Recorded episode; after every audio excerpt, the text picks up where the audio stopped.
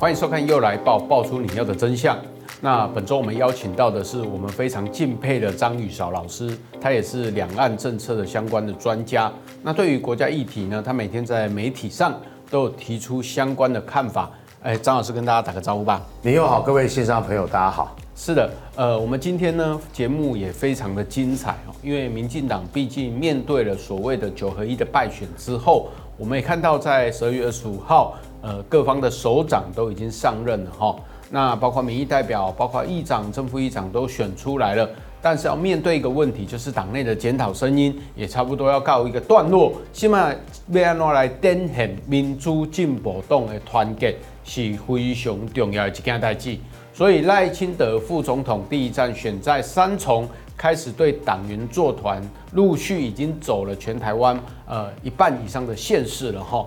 那在这个座谈当中呢，我们也相对的去看到赖清德副总统展现了相当大的韧性啊哈。当然，他对于民进党有提出相关的检讨，包括他所谓的论文抄袭事件或党内同志的黑金事件，甚至没有接触所谓的基层，没有听到人民的声音，所以施政无法得到人民的支持，也可能对这个供给无法。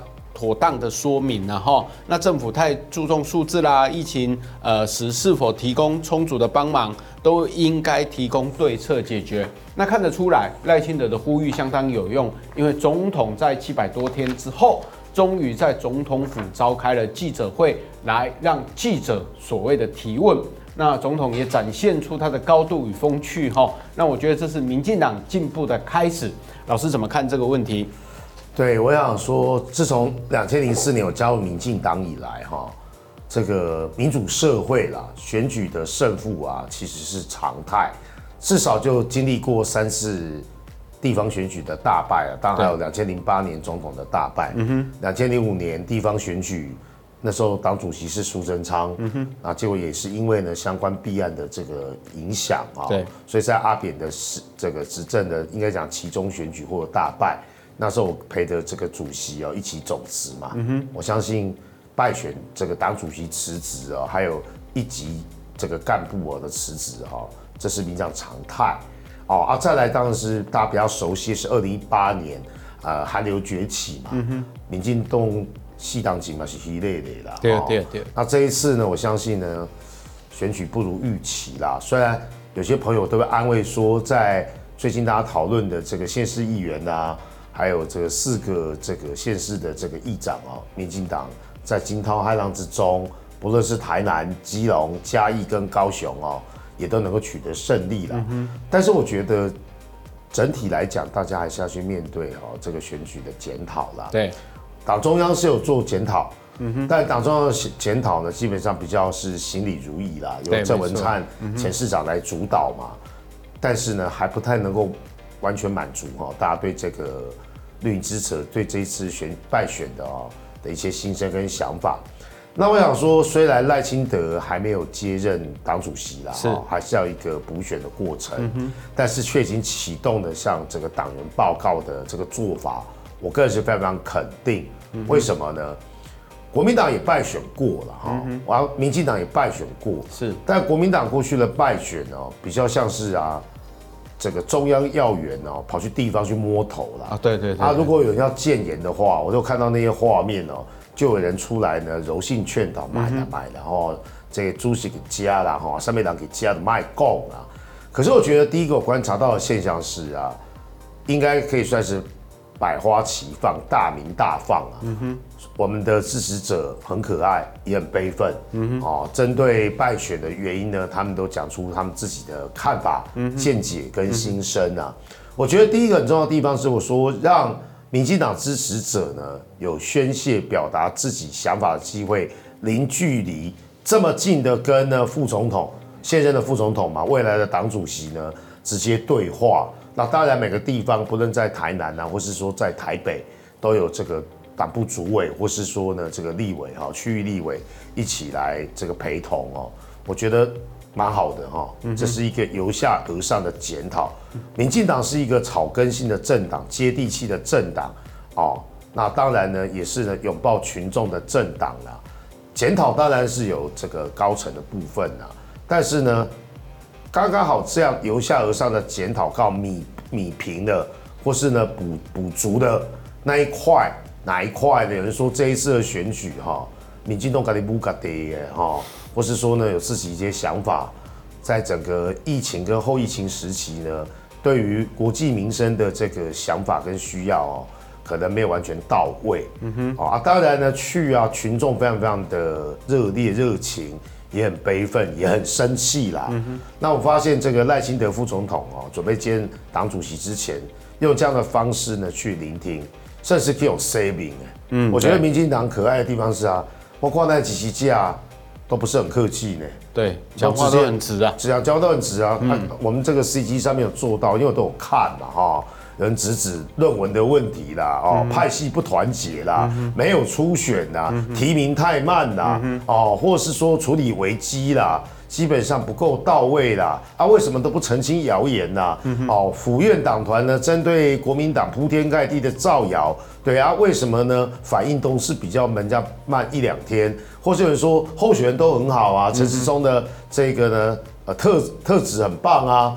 但为什么一定选举策略都一路挨打等等等等等等的啊？我看呢、啊，赖赖清德副总统没有像马英九做一件最蠢的事哦。马英九就只会呢拿笔记本出来开始抄，开始写。嗯哼，我发现赖赖副总统赖副哦是很认真在听啊。对，而且呢是直接就回复啊，就针对党员的支持哈，或是党员的这些想法哈。他直接就给予答复了，嗯、而且很快的都承诺是说，当他当上主席之后，一定会启动哦改革跟改造了哈，嗯、或是说让民进党哦在后年的选举之中呢，能够呢重新赢回民众的支持。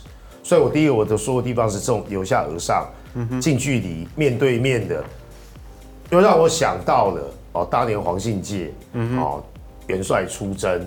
用这样的方式去草根的拥抱我们的基层民主，这才是大家习惯或是认识。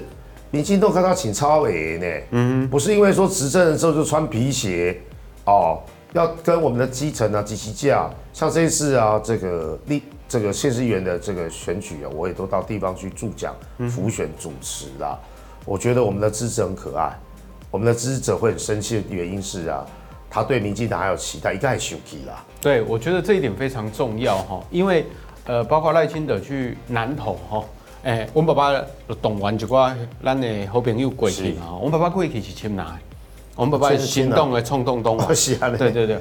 可是他现在是赖粉，为什么？因为他觉得赖清德是可以把台湾带向一个比较安全的一个境界。他第一次投民进党是投给蔡英文，嗯，这个是事实哈。虽然呃那一次蔡总统。呃，得到呃没有说有史以来最高票，但是也当选了。二零一六年对，但是也延续了我们台湾的民主，所以我爸爸对蔡英文执政并没有什么不满。可是南投有很多的弊案，民进党没有及时去查，或者战力不够，因为国民党也是为非三者。是，你看金嘴南刀人是看没关系，所以这一次赖清德去南投的时候，我们爸爸特别讲。甲伊的朋友讲，伊要去遐特别来欢迎这件代志。民进党没有及时澄清，然后说罪过就是中央去担，这世界上没有这个道理啊！县市首长呢各自拿了资源之后没有好好做事，然后责任怪给中央，然后中央就哑巴吃黄连哈。这是我爸爸非常悲愤的地方，跟大家分享一下哈。但是我要讲了哈，呃，至少赖清德副总统去到地方的时候。他坚持了民进党几个原则，我觉得这个原则是永远不会变的了哈。包括他去诠释了 DPP 的缩写，就把它变成民主、和平、繁荣的一个论述。我觉得这对民进党的价值非常重要，因为必须必须要与时俱进哈。而且他也在彰化的时候特别去附送了蔡英文总统的所谓的四个坚持，因为我觉得这个四个坚持现在已经是民进党核心价值。也是未来是否能够延续二零二四非常重要的关键，因为你知道国民党包括赵少康也要呃欧龙谁都胡说八道，包括王鸿薇等等。但这四个坚持呢，比如说永远坚持民主宪政体制，坚持中华民国与中华人民共和国互不隶属，坚持主权不容呃侵犯并吞，坚持中华民国台湾的前途必须遵循全体台湾人民意志。听起来很简单的这四个坚持，可是国民党做不到。但是这也不违反国民党在南京订定的宪法，所以我必须这样讲，民进党必须大破大立去做改革之外，这些东西要去凸显出来，他不是做的不好啦。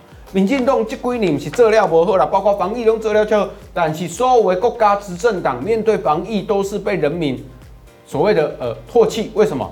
因为大家要去面对这个疫情，怎样大家都不会满意啦。哈，潘谁？我这个我讲比较多。不会不会不会，但我想补充一件事情哦，刚、嗯、才明祐讲的 DPP 的新论述哦，这刚好考虑到呢内外的面向了，还有各方面台湾所存在的价值。也是小英总统执政七年多以来，刚才铭祐讲的是呢四个坚持，那是去年双十讲话嘛。啊，当然呢，总统也有提出这个认实力哈，韧性之国了哈，来对抗中国的这种呢锐实力。那第一个民主是台湾的核心价值啦，这应该是超越蓝绿的普世价值，这也是凸显台湾跟中国最大在制度上的差异。和平是什么概念呢？和平是区域稳定的概念。台湾处在第一岛链的战略枢纽，嗯，然后呢，中国的这个积极扩张引起了区域的不稳定跟区域的冲突的隐忧。那台湾基本上作为重要的枢纽、第一岛链的国家、海洋国家，我们也不挑衅啊，但是我们也不避战，我们也不畏战。很重要的地方是，这是第二点嘛？为什么和平？蓝营的人解释和平都是说台湾人呐、啊，或是民进党不接受九二共识，不接受一中原则，啊，是敬酒不吃吃罚酒，所以呢就要卑躬屈膝，跟啊这个呢侵略者呢，哦这个投降或舔或跪，这不对的。第三个我觉得比较这样的重要的地方是繁荣是什么？过去我们可能都凸显了高层次的主权呐、啊、国防呐、啊、安全呐、啊、和平呐、啊。但是其实不要忘记啊，民进党执政时期，台湾经济表现真的非常好。对，即便是在疫情的这两年多时间哦，我相信在世界民主国家受到疫情的海啸之同时，台湾都能保持百分之二到百分之三经济成长。但是呢，这个一点，待会我们就会提到了哈，如何去做新的重分配跟再分配，对对，让这样的经济果实呢，可以让呢，比如说台湾现阶段啊，这个 GDP 破三万。哦，经济成长都很不错，可是为什么人民还会不满呢？那是不是在整个经济果实发展成长的过程之中，这个分配的过程呢，出现了一些环节上的问题？所以说，待会我们就会聊到是说，嗯、对，是不是应该去做一些呢？这个新的这个振兴的方案？嗯、那我觉得赖清德承先启后，把小英七年最坚持的，各位要想想看。一六年跟二零年，民进党为什么都可以打败国民党？嗯，那一定有他坚持的理念跟价值嘛。没错，或是我研究两岸的，从台湾前途权益文到正常国家决议文，一直到小英在七年多以来在就职演说、双十讲话、新年讲话所谈的各项两岸、国际还有国内的这些论述，那就是我们要坚持的东西嘛。嗯哼，所以我觉得赖副总统哦。同时呢，扮演备位总统的角色，嗯，同时呢，扮演呢未来民进党主席的角色。如果没有意外的话，要扮演扮扮演啊后年啊总统候选人的这个三合一的角色，如何承先启后，在大败之后面对党员直接零距离的互动，侃侃而谈，能够承担接受呢基层跟我们支持者批评，这就是一个高度的展现。没错，因为你看。未来参选党主席，我将完成四大工作。第一个就是重重整旗鼓，稳协助稳定政局；第二个，秉持青年勤政爱乡土的精神，这是民进党冲动开始上给大的所在，让执政团队的政策更接近民意；第三个，培养年轻人，让党内世代交流；第四个，守护台湾，促进民主和平繁荣。我要告诉各位，听起来四大坚持很简单，四大。工作目标也很简单，可是做起来很困难，因为过去民进党虽然啊提出很多的政策方向，也有人说啊，你都口号治国，其实不是哦，有很多的政策目标是要去实践，是要府院党共同去实现。民进党是一个派系政治，怎么样去整合派系来完成这些目标呢？我要告奉劝各位这个派系领袖，你这时阵那就有团结。因为二零二四要过台湾的主权，一定要放下所谓的派系成见，团结向前。好，呃，等一下，我有一件很感触的事情哦。我常常来上明佑的又来报的节目哦，很多的朋友跟我讲，宇超老师应该有换个换个风格啊，你可以像那个肌肉男一样啊，从头到尾的臭打干掉啊，或像啊徐小新一样啊，基本上就开始啊骂塔绿班啊，有的没的，我们要主动出击啊等等。我觉得很多朋友给民进党给宇韶老师的建议，我也都在听啊。嗯、但是呢，论证还有论述啊，论证是谈论政治啦，评论政治啦，还是要以啊理性为基础。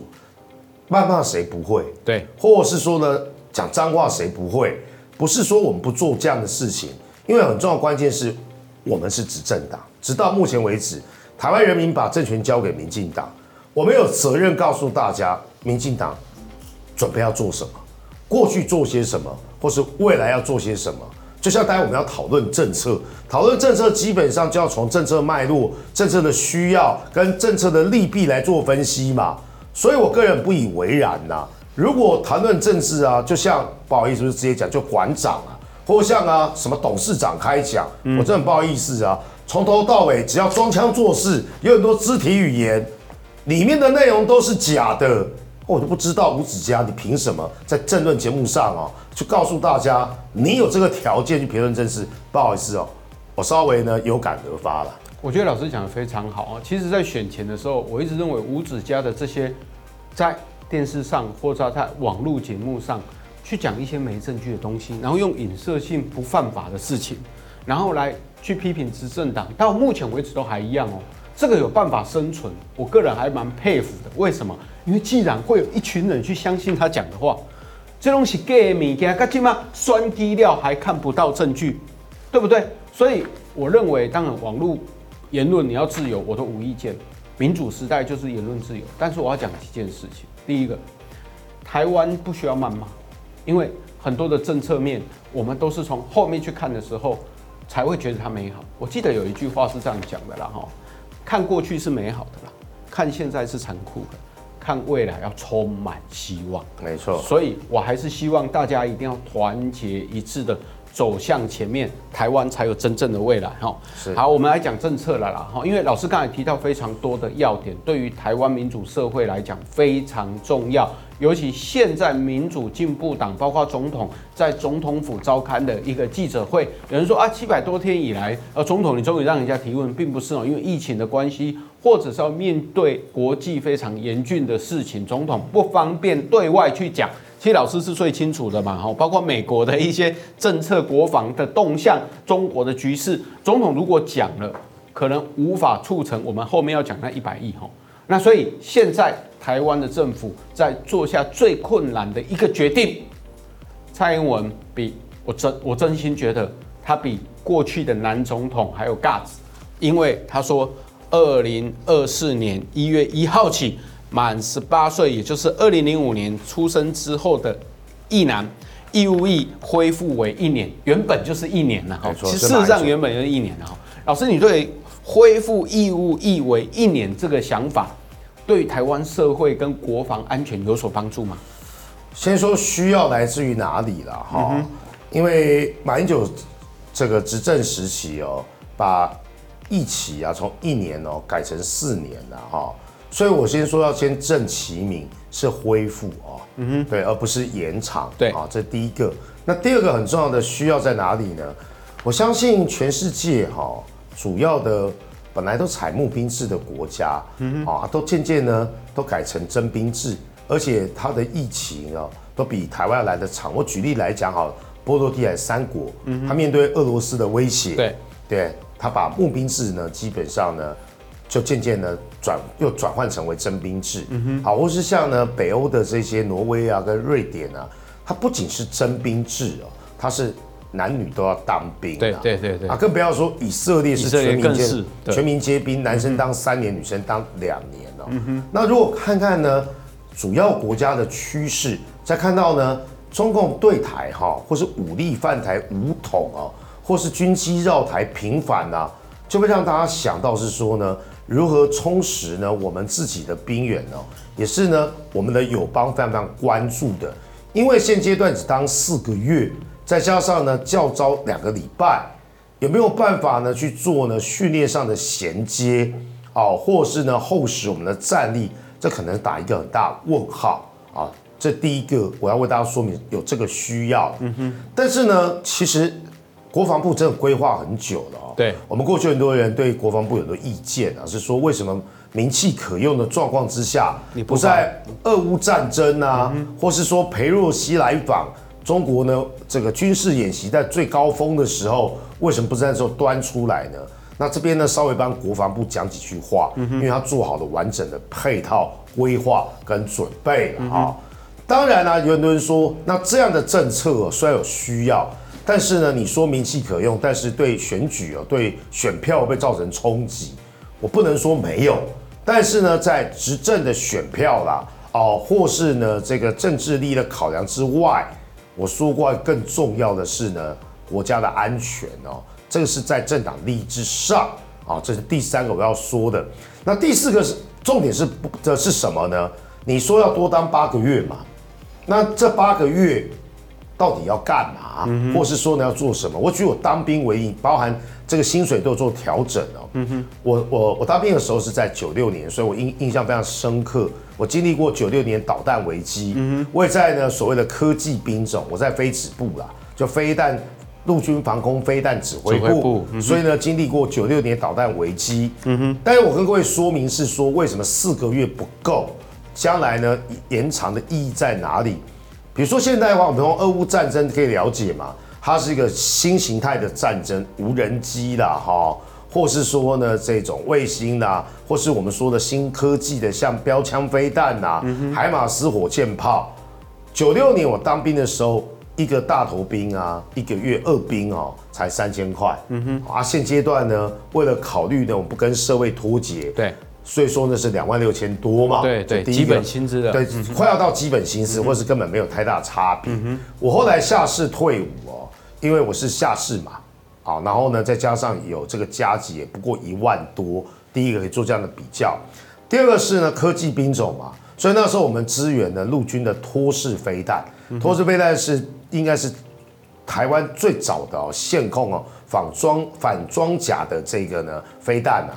但是呢，至少呢，从训练哦到呢能够上手，当那个射击手跟填装手，他至少呢要六个月的时间。没错。